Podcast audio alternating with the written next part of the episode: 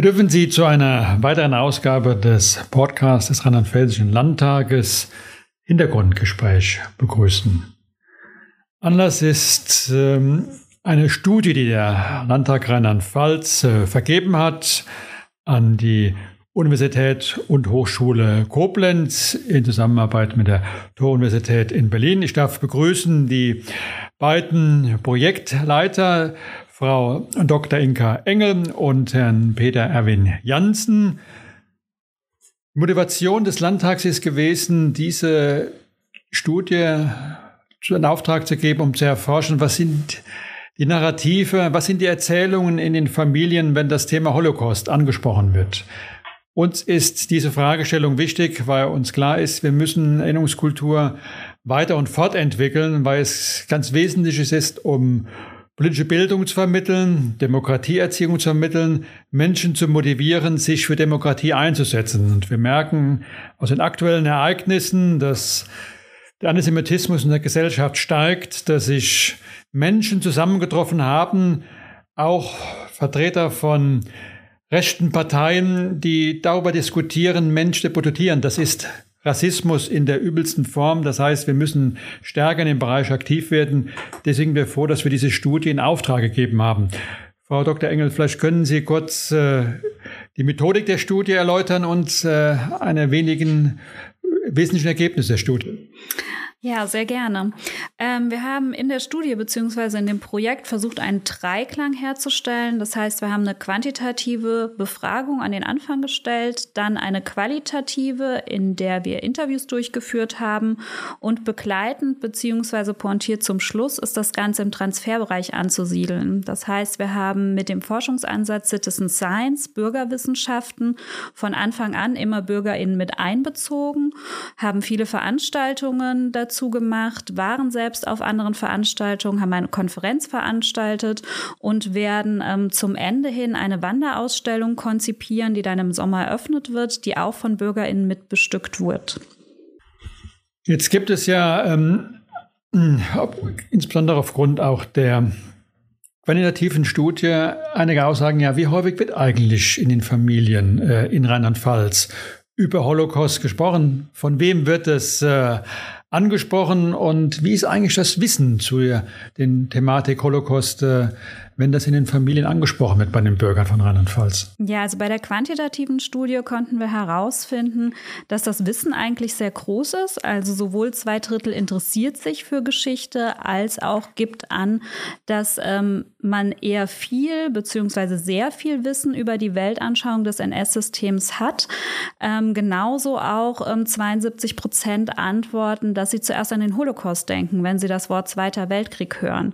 Wenn wir dann aber etwas mehr in den Bereich der Erinnerungskultur gehen oder auch etwas tiefer fragen, dann stellt sich heraus, dass zum Beispiel über den Alltag im Zweiten Weltkrieg oder auch über die Einstellung ähm, der Menschen im Zweiten Weltkrieg und zur Zeit des Holocausts eher weniger Wissen herrscht. Ähm, über den Zweiten Weltkrieg wurde tatsächlich noch relativ viel in Familien erzählt. Also hier sind es fast 50 Prozent, die angeben, dass darüber gesprochen wurde. Wenn man dann aber nach dem Holocaust fragt, dann ist es sehr viel seltener Thema in Familien. Also hier geben an, dass selten oder sogar nie ähm, über den Holocaust äh, zu 50 Prozent gesprochen wird. Jansen, Sie haben insbesondere ja auch sich mit der qualitativen Studie, die erstellt äh, und diese Befragungen durchgeführt. Ähm, ist die äh, Nachkriegsgeneration im Ansatz informiert worden, was äh, in dieser Zeit äh, passiert ist. Äh, insbesondere ist äh, über den Holocaust in den Familien gesprochen worden. Ja, die Frage ist sehr interessant, weil man äh, mit Sicherheit aus den qualitativen Interviews herausholen konnte, dass die direkte Nachkriegsgeneration von ihren Eltern, also von der praktisch der Tätergesellschaft in Anführungsstrichen, äh, sehr wenig äh, über die äh, Ausmaße des Nationalsozialismus, sprich bis in den Holocaust hinein erfahren hat. Thema waren sehr oft in den Familien, in diesen Generationen, also Kriegsgeneration und erste Nachkriegsgeneration, die Kriegserlebnisse. Wir haben erfahren Bombardements, wir hatten Hunger, dann kamen die Amerikaner, dann kamen die Russen. Die Sorge um die Kinder spielte eine sehr große Rolle bei den weiblichen äh, Befragten. Und man kann sagen, dass in dieser Krieg Generation, also Kriegsgeneration, Nachkriegsgeneration, der Holocaust keine besondere Bedeutung in der, in der Familie ähm, gespielt hat. Die Nachkriegsgeneration hat nie direkt ihre ähm, Eltern befragt, die Kriegsgeneration, was denn mit den Juden passiert ist, was mit Gruppen wie Sinti und Roma, mit Menschen mit Beeinträchtigungen geschehen ist. Man hat sich das Thema ausgespart, wahrscheinlich um den Familienfrieden nicht zu stören. Und die ersten, äh, die ersten richtigen Fragen dann an Oma kamen von den Enkeln. Das heißt, wir haben hier einen Generationssprung des Wissenwollens über diese Zeit ähm, feststellen können bei den Interviews, die von Enkel an Großeltern geht. Das ist eine gewisse Parallelität mit dem, was auch von öffentlicher Seite, von der Politik in der Nachkriegsgesellschaft äh, geschehen ist, dass über viele Jahrzehnte der Holocaust äh, verdrängt, äh, vertuscht wurde, mit dem Ergebnis, dass viele Gewaltverbrecher straflos äh, geblieben sind, ja, einige von ihnen sogar beachtliche Karrieren im Nachkriegsdeutschland äh, machen konnten. Stellen Sie heute die Frage, wo kommt dieser massive Antisemitismus her? Ja? Wie kann es sein, dass wir ein Ausmaß rechtsradikalen Gedankengutes haben, was uns äh, erschreckt? Äh, hat das äh, nach Ihrer Auffassung auch damit zu tun, dass durch das Nicht-Aussprechen, das Verdrängen, Vertuschen eben nicht nur ein Teil straffrei geblieben ist, sondern das Gedankengut auch in der Gesellschaft verhaftet. Äh, absolut, wenn man sich diese Nachkriegsgesellschaft anschaut und welche Täter übernommen wurden in den Schuldienst, in, das, in die Polizei, sogar dann in den 50er Jahren, als die Bundeswehr gegründet wurde, auch in die Bundeswehr, haben Sie da vollkommen recht. Die ersten große Prozesse in Deutschland, also der Auschwitz-Prozess zum Beispiel, den Fritz Bauer geführt hat in Frankfurt, äh, 63 bis 65, da kam zum ersten Mal, muss sich das vorstellen, nach dem Krieg Krieg eine Tätergruppe auf deutschem Boden vor ein deutsches Gericht. Das waren aber schon 15 Jahre nach dem, oder 10 Jahre nach dem Krieg. Und das war die erste Thematisierung. Und dann hatten wir äh, in der Nachkriegszeit leider solche Diskussionen wie in den 80er Jahren über den Historikerstreit, über Doppelpass. Und immer tauchten diese leicht versteckten subkuntanen Argumente einer nicht verarbeiteten Vergangenheit auf. Sie waren bei diesen Diskussionen in Nachkriegsdeutschland immer wieder Thema.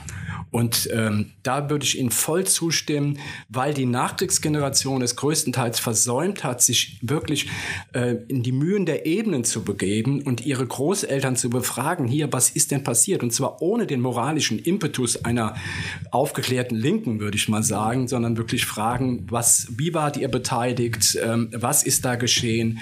Warum habt ihr uns nicht erzählt? Was auch wichtig ist. Die Frage, warum erzählt ihr uns nicht? Die ist auch sehr wichtig. Und ähm, all das führte dazu, dass wir dann in den 90er Jahren über die ganzen Flüchtlingsdiskussionen hatten, wir erinnern Rostock und so weiter, bis heute in diese rassistischen Übergriffe der NSU und äh, Halle und äh, auch Hanau, dass sich immer wieder in diesen äh, Diskussionen eine da reißt das Tuch, das seidene Tuch auf und es kommen praktisch rassistische, antisemitische äh, äh Typologisierungen und Stereotypen nach oben. Und deswegen äh, ist es vielleicht ja ein, eine positive Nachricht, dass die, die Engelgeneration ein hohes Interesse hat zu erfahren, was hat in dieser Zeit in der eigenen Familie stattgefunden, was hat sich in der eigenen Wohngemeinde äh, abgespielt, äh, dass jetzt kritisch nachgefragt wird. Vielleicht auch mit der Möglichkeit, dass äh, die Tätergeneration in der Regel äh, verstorben ist, man da vielleicht auch äh, deswegen die, die Wand des Schweigens äh, durch, durchbrechen kann. Wie können wir diese Generation äh, motivieren, da dran zu bleiben, das äh, verstärkt äh, zu machen? Denn ich glaube, das ist ein ganz wichtiger Weg, äh, äh, Erinnerungskultur fort- und weiterzuentwickeln.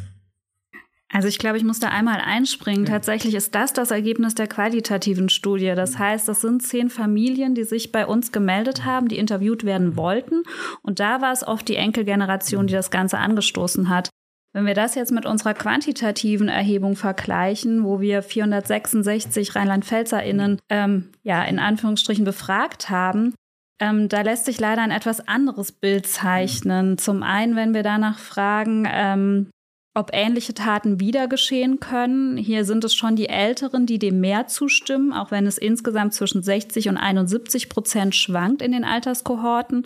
Und wenn wir uns dann vor allem anschauen, ähm, wie denn der Bezug zum Holocaust beziehungsweise zum Zweiten Weltkrieg aussieht. Also ob das Ganze für die eigene Familie beziehungsweise für die eigene Zukunft immer noch wichtig ist, da sind es gerade die Jüngeren, die eigentlich ein geringeres Bewusstsein haben. Also das Wissen ist zwar sehr hoch, aber ähm, es wird ähm, zu doppelt so vielen älteren Menschen angegeben, dass das wichtig und sehr wichtig für die eigene Zukunft ist. Dagegen die Jüngeren sehen das als nicht so wichtig.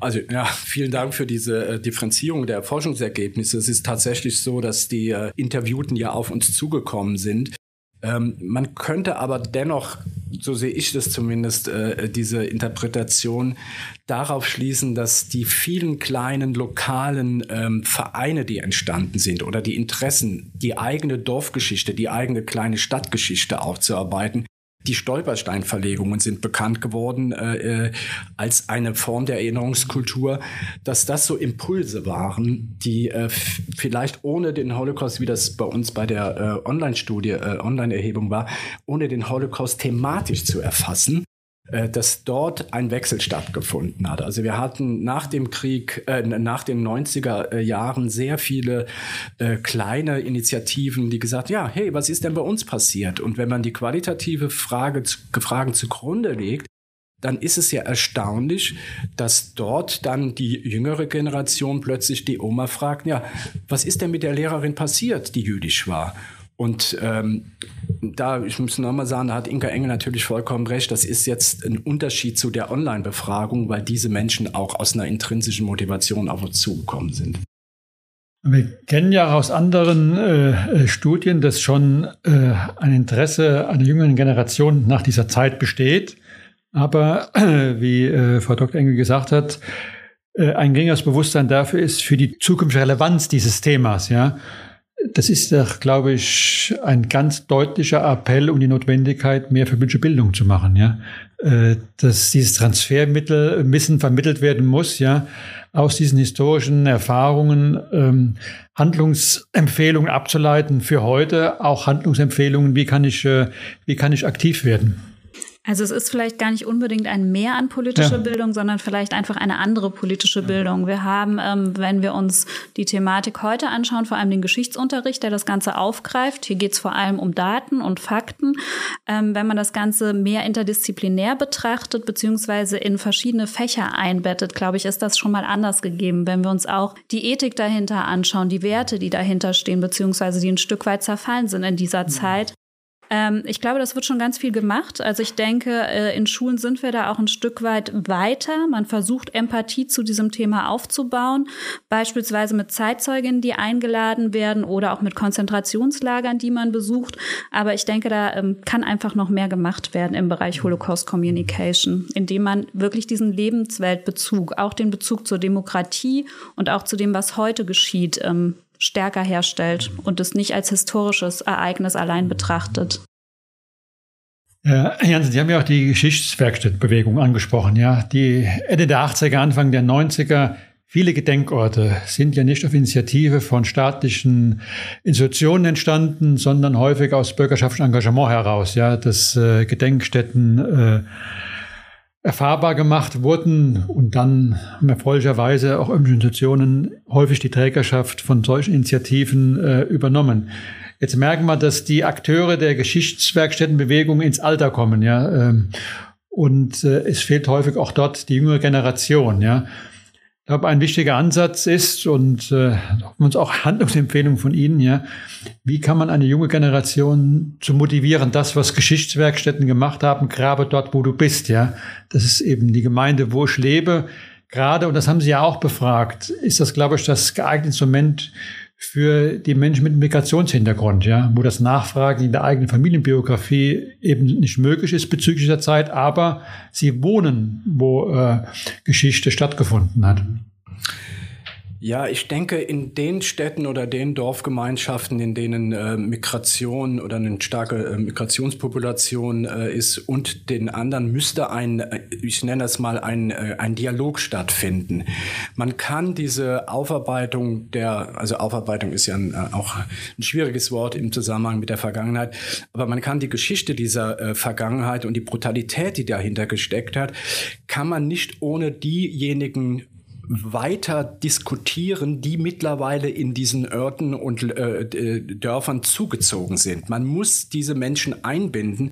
Und so blöd es klingt, dieser Spruch vom Abholen, ja, wir müssen Migrationserfahrungen anerkennend, reziprok anerkennend als diese Erfahrung der Familie und dieses Familiennarrativ endlich mal anerkennen und zuhören können.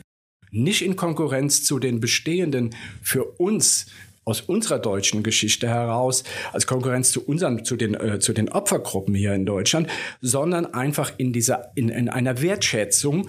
Und über diese Wertschätzung kann man, glaube ich, auch ein anderes ähm, Vermittlungspotenzial in Schulen kreieren, die dann für äh, diese Dorfgemeinschaft äh, ein Vorteil sind. Und vielleicht noch eine Ergänzung. Man muss, glaube ich, sehr viel stärker auf so einen partikularistischen Universalismus, werde ich es mal nennen, äh, der Menschenrechte sich beziehen. Jeder Mensch ist, wir denken, denken immer, die Menschen sind gleich. Menschen sind von Natur aus verschieden. Und die Gleichheit, der Universalismus besteht darin, dass wir die Verschiedenheit ankennen unter der Perspektive des Menschseins und der Relevanz der Menschenrechte. Mhm. Und da könnten wir mit beiden Gruppen, glaube ich, ganz gut ins Gespräch kommen. Denn die Verletzung von Menschenrechten war brutal im, äh, im, im, Nationalsozialismus und der Holocaust war der Gipfel äh, der Missachtung von menschenrechtlichen Garantien. Und äh, ich denke, dass migrantische Familien auch Menschenrechtsverletzungen haben und wir müssen schauen, wie wir da einen gemeinsamen Dialog an etwas Gemeinsamen festmachen können. Und ich glaube, das ist die Relevanz einer partikularistisch anerkannten universalistischen Relevanz von Menschenrechten. Jetzt ist das ein Zwischenergebnis, was Sie uns äh, vorgelegt haben. Ja, wir warten ja noch auf den, den Abschlussbericht und die, ähm, die Handlungsempfehlungen. Äh, erste Ideen gibt es dafür und ähm, Frau äh, Dr. Engel, ich habe gehört, Sie arbeiten schon an einer Ausstellung, die wir vielleicht im Sommer hier im Landtag präsentieren können. Ja, genau. Wir arbeiten an einer Wanderausstellung. Also das heißt, die erste Präsentation wird natürlich im Landtag stattfinden. Dann wird die Ausstellung wandern. Und obwohl sie noch nicht existiert, haben wir auch schon Anfragen, wohin sie vielleicht dann wandern wird. Ähm, wir werden das Ganze als Tisch darstellen, als geteilten Tisch mit mehreren kleinen Tischen, um die Metapher aufzunehmen, ähm, dass wir zwar alle an einem Tisch sitzen, aber wir noch näher zusammenrücken müssten. Äh, hinzu haben wir viele Interviews eben am klassischen Küchentisch äh, geführt, so dass uns das Ganze sehr sinnvoll erschien, auch diese Metapher wieder aufzunehmen. Wir werden dort die Ergebnisse präsentieren, ähm, auch Hörbeispiele aus den Interviews, aber vor allem auch Erinnerungsgegenstände ähm, ausstellen, die wir von BürgerInnen bekommen haben. Teilweise von BürgerInnen, die wir interviewt haben, teilweise von BürgerInnen, die einfach auf uns aufmerksam geworden sind, die schon mit in dem Projekt ein Stück weit arbeiten. Und ähm, wir werden das Ganze auch ähm, aufnehmen und mit dem, was Herr Jansen gerade gesagt hat, ähm, werden wir auch die Perspektive von den befragten Menschen mit internationalem bzw. Migrationshintergrund einbauen und vielleicht auch ein Ausstellungsstück zeigen, was eben nicht direkt mit dem Holocaust bzw. dem Zweiten Weltkrieg zu tun hat, aber dennoch für unsere Erinnerungskultur sehr relevant ist. Ja, dann sind wir sehr gespannt, nicht nur auf die, die Ausstellung, sondern auf den den, den Abschlussbericht, was äh, natürlich für uns auch nur ein wiederum ein Zwischenergebnis ist. Ich glaube, wir haben dort eine, eine Riesenaufgabe äh, vor uns, äh, zu gucken, äh, dass wir Menschen unabhängig, unabhängig ihrer Herkunft, ja, äh, integrieren, ja, und, äh, und respektieren und äh, dass wir da einen Dialog äh, anstoßen, dazu ist die Studie sehr, sehr hilfreich äh, und bin auch froh, dass äh, diese Studie, die wir in Auftrag gegeben haben, ja auch schon nennenswertes Aufsehen erregt hat. Es gibt ja auch eine Reihe von Instituten, die schon nachgefragt haben und dann gibt es vielleicht auch Gelegenheit, dann auch über das ähm, Endergebnis der Studie vielleicht in dieser Form sich auszutauschen. Ich darf mich bei Ihnen bedanken und gucken erwartungsvoll auf die Abschlussberichte. Sehr gerne, vielen Dank Ihnen. Ja, herzlichen Dank ja. für die Gelegenheit. Ja. Vielen Dank.